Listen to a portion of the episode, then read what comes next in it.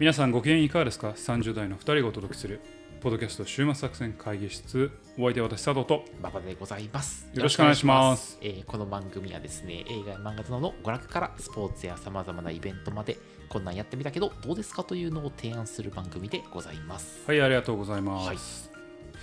えっ、とちょっとねオープニングではえっ、とまあ毎度これを聞いてポッドキャスト週末作戦会議室を聞いていただいている皆様に、まあはい。ちょっとしたお知らせというか、はい。えっ、とアテンションですね。アテンションが。はい。させていただきます、はいえっ、とちょっとまあ我々の都合で大変恐縮なんですが、はい。えーっと私ですね、うん。ちょっとし中期中期ぐらいですかね、の中期ぐらい。出張があったり、はい。えー馬場さんは馬場さんで、はい。えー結婚式、はい。えー並びに、えー新婚旅行みたいな、あースケジュールがちょっと押し迫ってまして、はい。えー10月からの配信に関しましては、え2週間に一度というふうにちょっとさせていただこうかなはい。はい。はい。というふうに思っております。まあ毎週ね金曜日か土曜日に配信してますけど、はいまあ、日曜日に配信することもあるんですけど、あの楽しみに週末を待ってくださってる方あのにはちょっとあの頻度はね落ちるんですけれども、えーご了承いただければなというふうに思います。はいはいなのでちょっとね、まあ、2週間に、ね、1回になりますけど、はいその分熱量は2倍ではい。いけますか？行きましょう。もちろんですよ。いけますか？なんやねいけるのか？ん。いけるよ。いけるのか？何を求めてるねん、これ。いいともが正解なのか？いいともが正解なのか？というわけでね、はいまあそんな感じなんですけどね、はいまあちょっとな年末にかけて忙しいですね。はい。うんあ、あの、あれですね、この2週間に1回は年内ね。あ年内です年内はいはい年内な年内いっぱいは、はい、だから10月、11月、12月まではい。はちょっと年内に1回。はい。でも講習の時にじゃあ、あのねえ、えーガッキーとはあタマさんに配信してもらえばいいじゃないかと。その手があるやんか。その手があるんですけど、彼らは彼らで忙しいようなので、は確かにそうやな。ね、はいまあ、でももしかしたら2週間に1回のあ合間になんかちょっと特別会が入る特別会があるかもしれない。うんはい、ガッキーとタマにようんる、とか、うんうんそうそうそういうやつ。たまたまガッキーのコーナーがあるかも。なんかちょっと下ネタっぽい。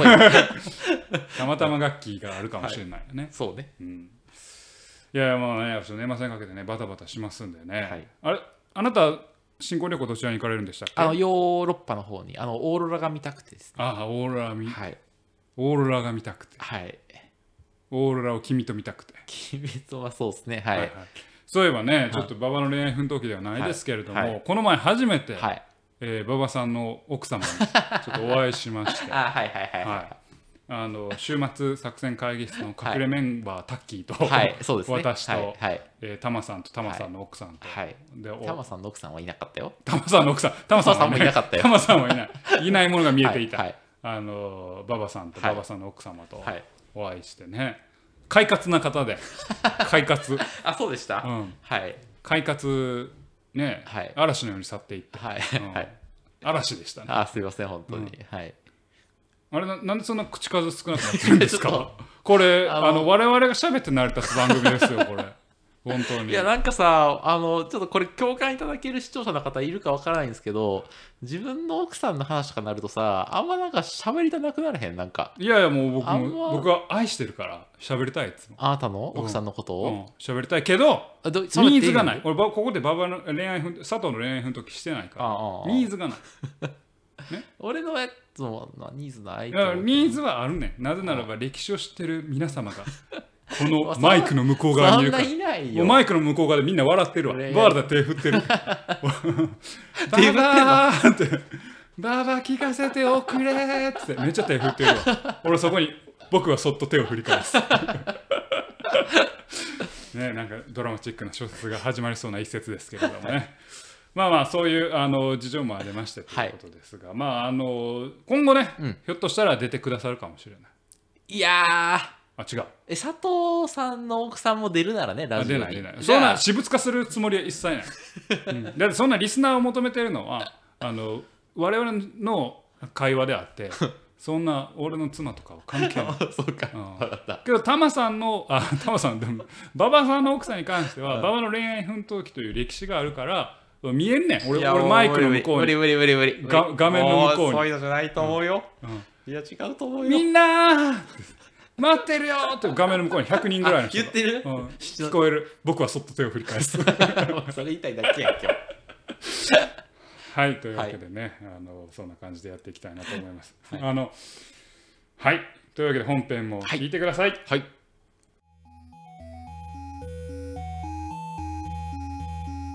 さあ今日も会議を始めていきましょう。はい今日のテーマは何でしょうか？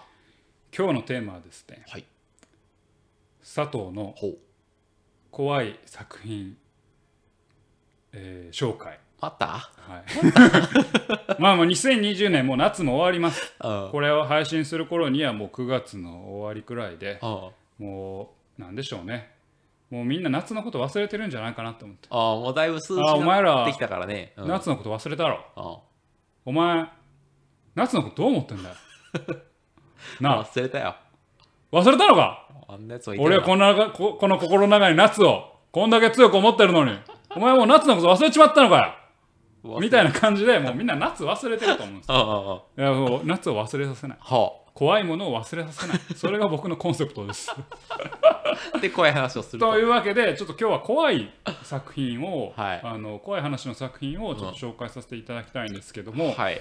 まあ、いつもは映画見ましたよとかそういう話が多いんですが、うん。今回多分なんでしょうね、うん。週末作戦会議室を通じても初めてかもしれないです。YouTube の番組を紹介したいなへえあ YouTuber がやってるやつってこと？そうです、まあ、YouTube 番組、ほう、はい、YouTuber っていうんですかね、まあ、YouTube で配信されている番組。あなんかちょっと微妙に言い回しが違うのね。YouTuber が YouTuber ってなんかその何？YouTube をなんか自分がう自らが映ってこうなんかなんかそのいわゆるヒカキンなんかやってみたみたいな。そうそうそういうのをなんかなんか YouTuber がやってる作品ってなってイメージなんだけど違うんだ、うん、いや俺のイメージは YouTube でやってる番組テレビ番組的なやつをあそう。YouTube で配信してるってこと？ああーなるほど。そんなそうなんだね、はい。ほうほうほう。でまあ今回ちょっとあの紹介したいのがフェイクドキュメンタリー Q です。ほフェイクドキュメンタリー Q うん。これこのまあホラー作品をちょっと紹介させていただきたいなと思いまとタイトルから昭和集がするな。すでこれ僕全然知らなかったんですよ。うん。全然知らなかったんですけど小島秀夫監督のツイッター見てたら お前そればっかやんけ先週に引き続きさ あのやっててちょっと会話が上がってておいなんやろうなと。でちょうどパーってググってたら第2期けせ制作決定って言ってほつい最近第2期制作が決定したらしくて、ううんなんやこれって思って、そそれを見てみて、うん。ちょっと衝撃を受けたんで紹介させていただおきたいなともろかったってこと？思います。はい。でまあフェイクドキュメンタリー Q ってまあ何ぞやっていうところなんですけれども、まああの冒頭に申し上げました通り、まあ、YouTube の番組ですと。はい。でこれを作っているのがあのまたこれも別の YouTube 番組なんですけど ZOZOZO っていううん。YouTube 番組があるんですよね、うんでその ZOZOZO っていう番組は心霊スポットとか恐怖の体験とかその日本全国の怖いスポットなうん。とかに行ったりそういうのをまあレポートする。なるほど。というようなのがあのそういうホラーエンターテイえホラーエンターテインメント番組。なるほど。があるうん。それはなんかイメージがつくわ。うん。でそれのディレクターの寺口さん寺口大地さんっていう方が、えー、と監督である寺内監督あいや皆口大地さんがうん。寺内えー幸、太郎さんという監督と組んでうん。作った、えーまあ、番組がフェイクドキュメンタリー Q なるほど。なんですよね。じゃあホラーの専門家的な人がそう。のか映画監督的な人とと手を組んだと。映像監督とつ手を組んで作ったのがフェイクドキュメンタリー Q でこれも文字通りですね。フェイクドキュメンタリーなのでドキュメンタリー風まあよよく言われるあのモキュメンタリーっていう、まあ、作られたドキュメンタリーっていうんですけど、モキュメンタリー的ホラはいー作品なんですよ、ね。はいはいはいはいフェイクドキュメンタリー級。フェイク、えーホラーのフェイクドキュメンタリーですよはいはいはい。でえっ、と大きいなんかこう全12話。プラスまあ1話の特別編1話なんですけど、うん。今のところ配信されているのは。まあ大きい枠組みで言うとテレビ局とかまあどこかに投稿された封印された素人動画素人 VTR みたいなのを編集して紹介する。というような。ほそんな作品なんです。よ。で本当に何でしょうね。まあある作品においては例えば VHS のビデオレコーダーみたいなのを録画したやつをなんかこう流して。うん。でそこにある真実をちょっと探っていく。まあそうそういう作品なんですよ。でこれがとても怖いんです。怖いの？いや怖い。ここの魅力を今からそうして語っていきますけれども、これがねほんまに怖いんです。不気味なんです。いや怖いというか不気味という感じで。で実際にどういう作品が描かれるかっていうと、まあ、第1話はその見たら死ぬビデオを追うっていうドキュメンタリーです。はいはいはいはいはいでなんかある、えーレンタルビデオ屋に見たら死ぬビデオがある。うんうんうんであるディレクターが行って、えープロデューサーたちが撮影してこれ見せてください。みたいな、でこれ本当見るんですか？死ぬ見たら死ぬビデオですよ。みたいな、でそれを実際に見てでどうなるのかみたいな、まあそんなだったりあの他映像はいきなりなんかテレビあの車の中から隠し撮りしてるような画像が映るんですよ、うんそしたらなんか謎の教団に侵入した男たちの隠し撮り映像みたいな。はいはいはいであったりなんか他はまあ悪霊払いの映像であったり、その東北でなんか死体の周りでなんか儀式してるっていうのを定点カメラで捉えたはい。映像であったり、なるほど。そういうえこれ本物なの？嘘物なの？みたいな、うん。ちょっとなんか古い VH VHS とか、えー中にはそのえーっと留守番電話の録音データ録音テープを流すだけの回もあったり。はあはあはあはあ。はあそういったような、えー作品がこう全12話で、えー、と描かれていくとなるほど。いうような作品なんですよね。はでこの作品の魅力を、まあ、3点あるのかなとはい思います。あはいで1つ目が、まあ、あの少しお話しした通り映像のクオリティがすごいと。でこれは綺麗とかじゃなくてなんか当時のガジェットまあ VHS のテープレコーダーだったり、まあ、留守番電話のなんかあのテープであったりっていうのをなんかめちゃくちゃ細かく再現してて、そこの映像の乱れ具合とかがめちゃくちゃリアルなんですよ。はあなるほど。あのまあね今の DVD とか、まあ、ブルーレイとか見てる人にはあんまないと思うんですけど、なんか古びた磁気テープってなんかすげえ変なノイズが入るじゃないですか、あれのをめちゃくちゃリアルに作ってるからあのあ本物の VHS じゃないの？って思うぐらいリアルなんですよね。で2つ目がそのまああ2つ目っていうかあのクオリティの高さの2つ目がその役者の演技が異常なほど自然。ほ取ってつけた感が全くない。んですうはあはであのまあテレビとかでたまにホラー作品とか見てるとなんか再現 V です。ってなって。あ。もういかにも演技してんなみたいな。あ。これは匿名田中さんがの家で身の身の回りで起こった、えー不思議な出来事です、うんなんかでその田中さんの演技はまあ演技してる演技だなって思うんやけど、はこれも画像が悪いからか、まあ、その VHS みたいな画像が悪いからかあのまあインタビュー映像とかもあるねんけど、なんか全然フェイクドキュメンタリーってことは演技役者の演技なんやろうけど演技っぽくないなと。なるほど、うん。で少なくとも映像を見てあなんか嘘っぽいなとかあなんか作られたチープ感あるなっていうところがないんです、ねはいはいはいはいはいはい。でにもかかわらず、まあ、にもかかわらずって言いたいんですけど細部にめちゃくちゃこだわっていて、うん。よくよく映像を見ると不気味な影が映ってたり、はあおかしな現象が周りで起こってるんよ。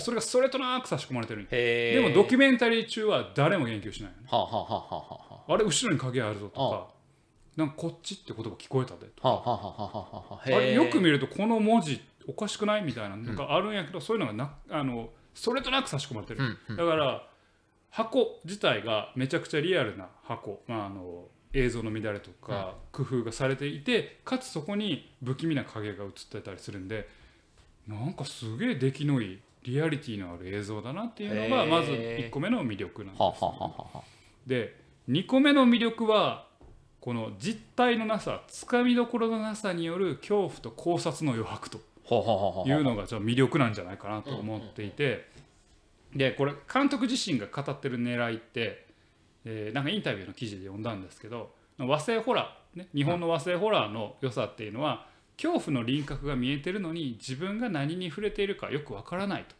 いう状況を湿度湿度高く表現する点にあるだろうみたいなインタビューで答えてるんですけどまさにそれが体現されてるんですお話の中でこうなんか恐ろしいことが起こってるんだけれどもどの話も明確な因果とか原因っていうのが不明なんです。えうんうんだから結局一本見ても何が起こって誰が何をされてっていうことが全くわからない。うんうんでその残された曖昧さっていうのが作品の魅力になってるんだななるほどって非常に思うんですよね。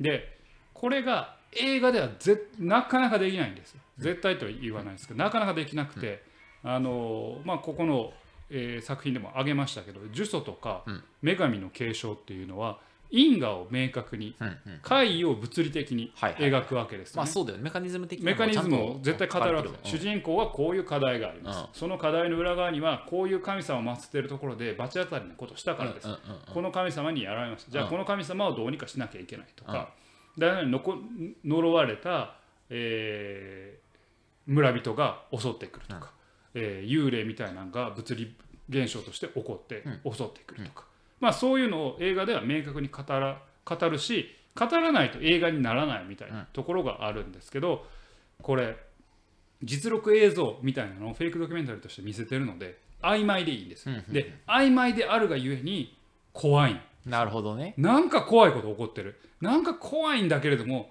でも因果も分かんないし誰が何してるかもよく分からないみたいな、なのでその曖昧であるがゆえに、えー魅力があると。でかつこれわざと曖昧にするがゆえに考察の余白があるんですよ。はいはいはいこれ何が何を言いたいかというとこの12話一見すると何の関係もなさそうなんですけどよくよく考察するとうっすらと関係性が見えてくるんです。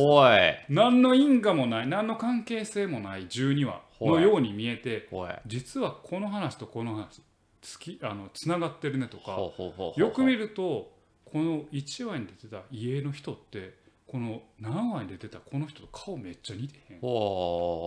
みたいな。ほでこのこの話で言った悪魔払いを行った部屋ってこの話でいう儀式行われてた部屋とめっちゃ似てへん。みたいなつながりがうっすらーと見えてくるんですクロスオーバーするわけですね。そうそうそうそう、はい。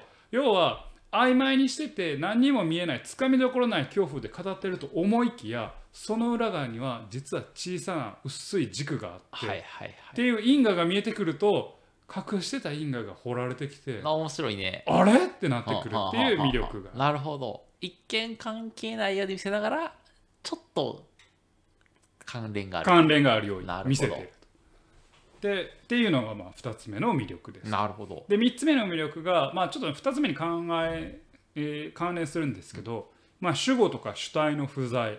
でフェイクドキュメンタリーという宣言、うん。っていうような逆を取ったりフェイクを宣言することによる魅力の獲得。っていうところがあの、えーポイントかなと思っていて。これあの主語の不在主体の不在、えーっていうのが結構あるんですよ。うん。これどういうことかっていうとこれもフェイクドキュメンタリー Q っていう箱というか番組を見てるんだけれども各話の番組スタッフはそのフェイクドキュメンタリーのスタッフなんという体なのか、なんか曖昧でなんか視点がよく分かんないんですよね。ほ主語が誰かよく分からない。と。うほうほういやドキュメンタリーでもその我々はとかスタッフはこれを入手したって。であのこのフェイクドキュメンタリー Q の番組の中でもそういうセリフもあったりもするんやけど、全く何にもなかったり。ここれは誰が主体として出してるんだろうみたいな。はいはいはいはいはいこうっていう背景がよく分からなくなってそこの主語の曖昧さ主体の曖昧さによって逆に物語の意図的な排除ができてるんじゃないかなって思思うわけですよ。え要は語り部がいないってことね。そう。そうそうそう映画には主人公がいて、主体性を持って動くうん。存在がいるわけです。うん。でそういった主体を置くことで物語は、まあ、さっき言ったような因果をめぐるえー因果をたどる作品になってまあその人の心の動きが書かれることによってこうだからこうみたいな話こうだからこうっていう話になっていでその分映画は作為性とうん。か人為的な印象をまあ持つことになるんだけどうん。この主体をもう結構放棄してるので、そこが曖昧さをうまく確保する担保にもなってるんだなと思っていてなるほど、うん。これは誰が追っかけてる話なのかと。はいはいはいはいはいはいで誰がこのビデオを入手して、うん何のためにやってるのかっていうところが全くわからないので、なるほど。そこの曖昧さ。でもその何インタビューとかで語る人は誰かにこちら側に対して語ってくるわけよ。はあはあはあはここにはでっかいなんか主体があんねんけどその主体がの印象が限りなくゼロに近づいてる。うんうんだからすげえ曖昧やしそそれによる、えー何？作為性の薄さっていうのを感じる。なるほど。でここめっちゃうまいなっていうのはあのフェイクを宣言することによる魅力の獲得に関わるんだけど、うんフェイクドキュメンタリーの宣言してるわけですよ。ねこれフェイクですよと、うん。で一方でめちゃくちゃクオリティ高い映像なんですよ、うん。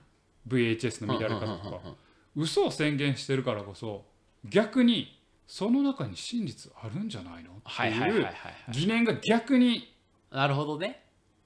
湧いてくるよね。うんでこれ監督あのその、えー、と皆口さんご自身のインタビューで語ってるんだけれども嘘を宣言してたらその中に一筋の本当があっても誰もわからない。はいはいはいはい。言うんですよ。これめちゃくちゃ怖いことで我々嘘として思っ見てるんやけど、うん。この中にガチの映像があるかもしれないってはいいうのがこれ本当にすこれ嘘を嘘の株をかかあの皮をかぶった真実の話なんじゃないかとすら思えてきてしまうよ。はい。はいでそういった魅力が出てきてしまうもしかしたらテレビ局で本当にお蔵入りになった映像が流しされてる可能性もあるってことね。かうんうんうん。そういうのを思ってしまう。なるほど。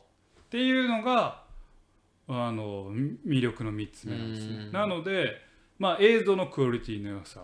曖昧さを担保するところ、でその、えー曖昧さからもたらされる恐怖を担保するためのなんか作戦というか、うん主体の不在であったり、フェイクドキュメンタリーの宣言であったり。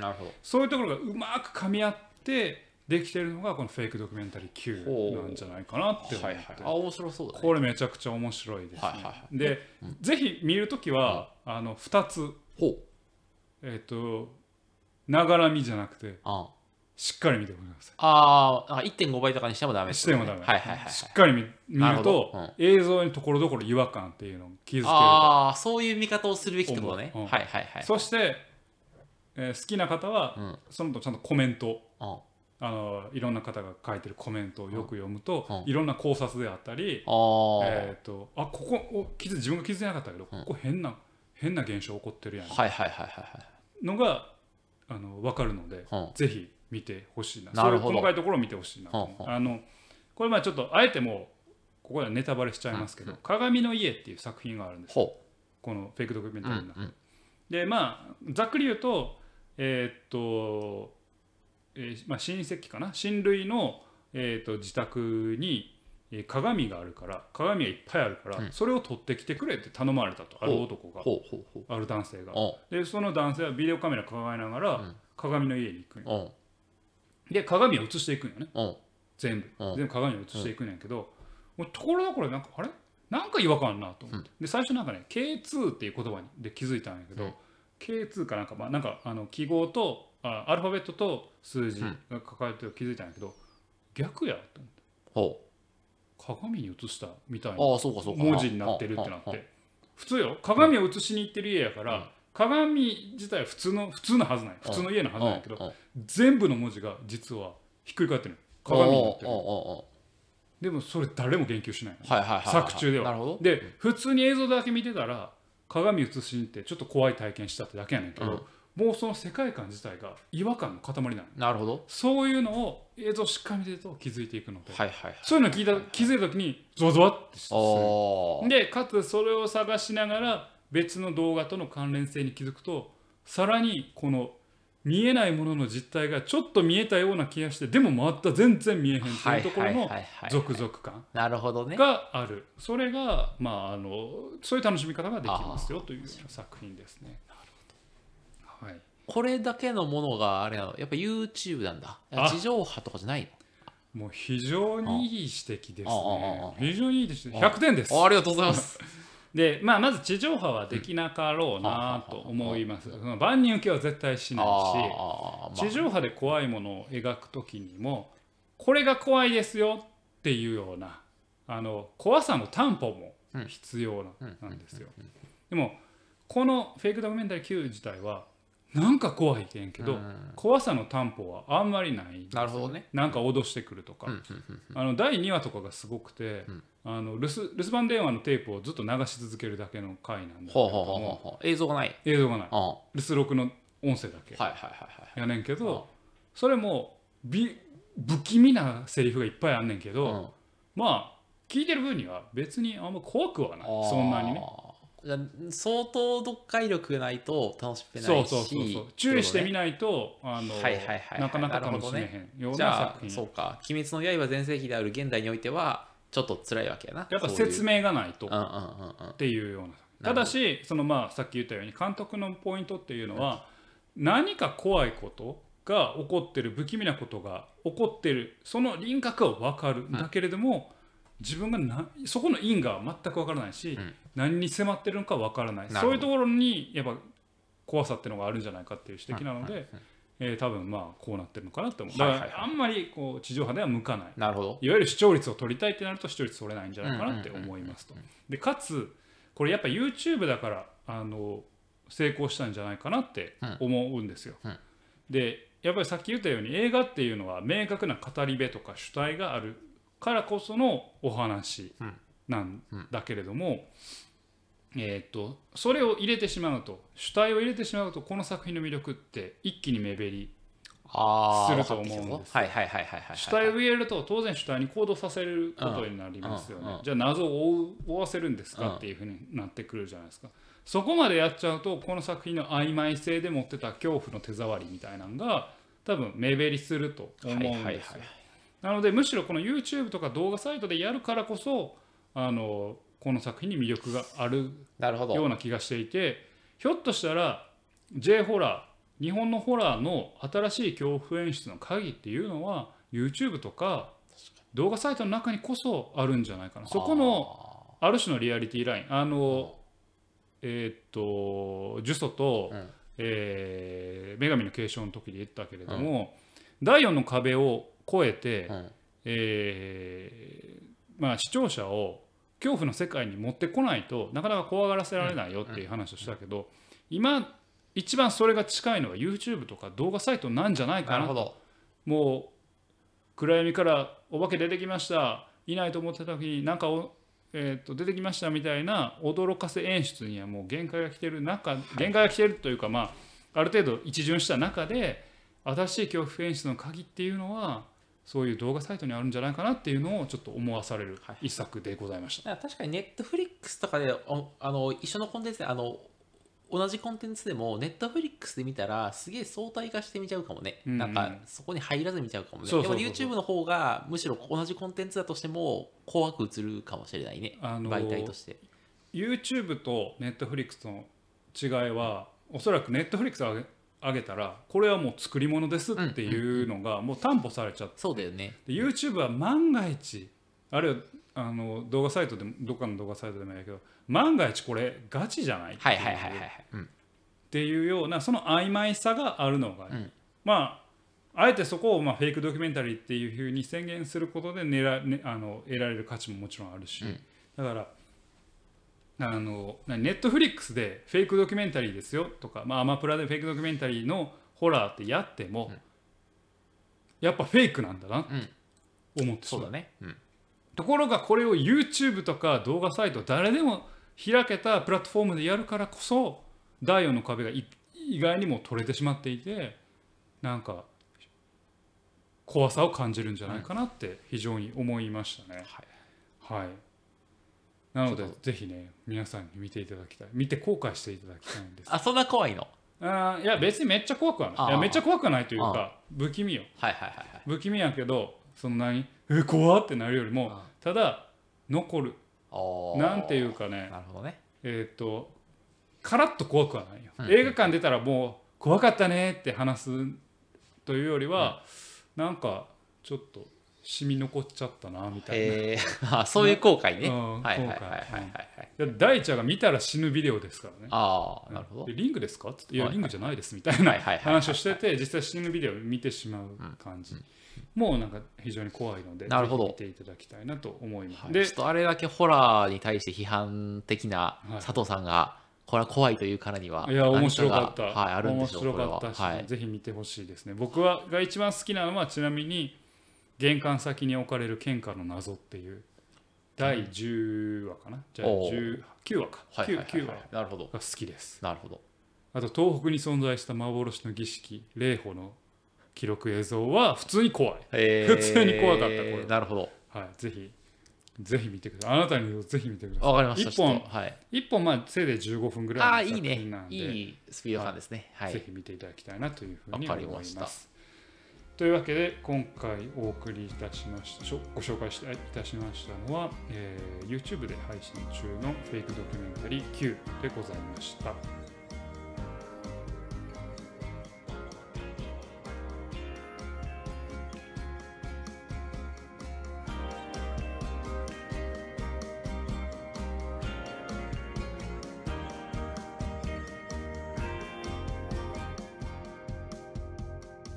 週末作戦会議室はお便りお待ちしております。お便りはポッドキャストのメモ欄に記載されたリンクよりアクセスいただき週末作戦会議室ホームページメールフォームよりお願いします。またツイッターもやっています。週末作戦会議室ぜひ検索ください。お便りはツイッターにいただいても結構でございます。はいありがとうございます、はい。というわけでね今日はフェイクドキュメンタリー Q の話をしました、はい。まあ、怖い話の話をしましたね、はい。怖い話なんかありますか？お前そのさあの最近おもろい話あるぐらいの感じで怖い話あるってちょいちょい聞いてくるけどそんな人は持ってないからね常に、ほんま。うん、関西人ぐらいやでその面白い話持ってるの。あ俺は面白い話期待して怖い話。怖い話だから何人も持ってないからその常に一つあじゃあこの話常備をしたっけあるの。ベランダバーって開けてん。洗濯物取り込んでたんや。うん。で部屋戻ろうと思ってうんあカーテンの裏に見たらんカーテンの裏にゴキブリついてたって話。おしたっけ前そういう話やめろよ。怖いというか嫌な話や。それバーリ怖かったなバーリ怖かった嫌な話よ。うん。この季節はね。この季節ははい。な、うん。他なんかありますか？他？怖い話。お前は毎年さこのさ作戦会議室で求められるじゃない怖い話を。ね。そうそうそう。だから常に俺は怖い話ないかって思ってるんやけど、うん。そんなポンポン出てこないよね。いやでもなんかあったな。なんかあってんけどな。ちょっとごめん今すぐ出てけへんわ。あほんま。うん、ねじゃあちょっと来年まで取っといて。そうね来年の来年の8月また8 7月月に。8月はいはい。喋る。週末作戦会議室恒例のはい怖い話話会はいがありますんでね、はい。はいはいはいまあ、人間が何に恐怖を感じるかってさこのフェイクドキュメンタリー Q を見ながらさ思ったんですけど、うん。やっぱ顔がないものって結構怖いんですよね。まあ一例ですけどあくまで。であの他のホラー映画作品もありますけどいつも顔がない、でも顔って結構怖い、うんうんうん。あの貞子もね前髪下ろしてるもんね。ああまあまあこそういうのもあるし、んなんか顔がもうこう何？例えば写真の顔がガーって削られてるはい顔とかっていうのがやっぱ顔やねんけどうん。そこに顔はあったはずなんやけうん。どないっていうのもうん。怖い。あななんでななんで顔がないと怖いの？怖い。なんででしょうね、で逆にねあのこれちょっとまた効果の名前忘れたけど、うん。なんか3点あると人間は顔に認識してしまうみたいな効果があるじゃないですか。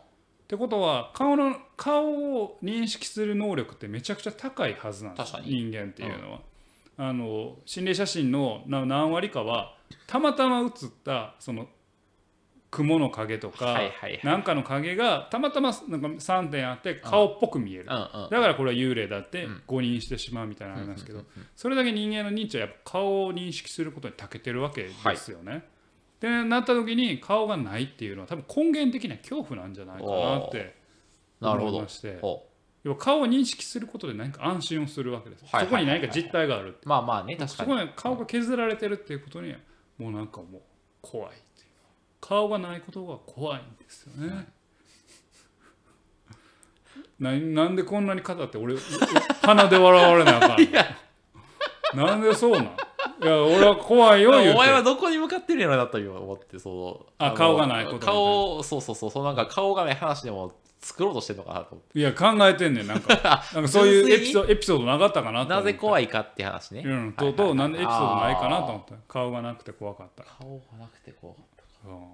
いや例えば例えばね、あの小学校の集合写真で、たうん。あ俺おらん。俺の顔がないってなったうん。時は怖いやん、まあまあ仲間外れされたんやって。別の怖さやけどな、うん。うん。顔変わってんちゃうかみたいなとかな、うん。なんやねんこれ。グダグダやないか。うん。まあまあね。だから皆さん顔を大事にしてください、本当に。結論がよくわかるよくわからん、はい。でもねまあじゃあ一個だけちょっとじゃあ思いついたはい話していいですか、あのまあ ちょっと前に人工知能と人間の話したじゃないですか。愛愛の歌を聴かせてかうんうんうんうん時に、うん。まあ、顔認識の AI あるじゃないですか。うん。顔を認識できるわけですよ。そ顔写真あの画像認識させてうん。リプライニングさせて、うん。あの画像認識で顔を認知できるようになってるんです。けど、うん。そういった AI が発展して仮にね、うん。まあ、その発展しないよ、うん。空想よこれ。空想あ完全100%空想の話よ、はいはい。自分の顔が気になったらどうするんやろうねえ？どういうこと？顔を認知する AI がうん。これは人間の顔です。みたいなっうんうんうん。ていう、まあ、例えば、ね、監視カメラで顔を認知する AI があったとするやんそれがまあ仮に直に目覚めました、はいはいはいはいもうこう空想の話よ。ファンタジーの話よ。た時にうん。自分の顔って認識認知できるんだろうかっていう。鏡って認知できるん無理じゃない？顔じゃ顔はないから。うん。だって顔ないやんそういう時どういう気持ちになるんやろうね。どう？あ顔自分は顔を認知できるのに自分の顔は認知できない。あはいはいはい、おどういう気もあだからそれはあれなのその AI をおそうか自我が芽生えるってことはそういうことか、うん。自分というものがで存在するってことやからな。ファンタ確かに。ジーの話。なもうあれやな。もう全部の顔の平均値でも作るか。ああ、うん。でこれって決める？うん、決めの問題じゃない。ほんま夢のない話とはな。俺は心情の話をしよう。あー自分の顔が認知できないっていうことに対する根源的恐怖。それについて語ってるのに、はい。平均化を作ればいいんじゃないとお前 アホか。ちょっと割り切りすぎたね。割り切りすぎたはいはいだから難しいな。それだけ顔が大事だということですよ。なるほどねうん、だから多分頭おかしになると思うよ。うん自分の。ああまあまあまあ顔を今まで認知してきたのに、うん、うん。である種ファンタジーの話はこれね。はい。あのガチの科学の話じゃないよ、うん。あれもう自我が目覚めましたと、うん。でもこんだけ実体があるものには顔というものがある、自分には認識できる顔というものがない、うんうんうん。た時にあなたはどうします？どういうふうなお気持ちになる？どういうふうなお気持ちになるかなって思ったまあ結構アイデンティティを支アイデンティティを支えてる側面があるからそう。ね顔は大事なんです。顔にこだわっていこう、うん、ホラーの話から 顔の話になっだて今あの次。風呂上がりには絶対化粧水してる。美容の話になった。はい、はい。ということでね。はい。ホラーから美容まで10波から上げてお送りします、はい。週末作戦会議室本日はこれにてお開き。お開きお相手は私。風呂上がりの化粧水は欠かせません。佐藤と。僕も最近やってます。馬場でございました。また聞いてください。さようなら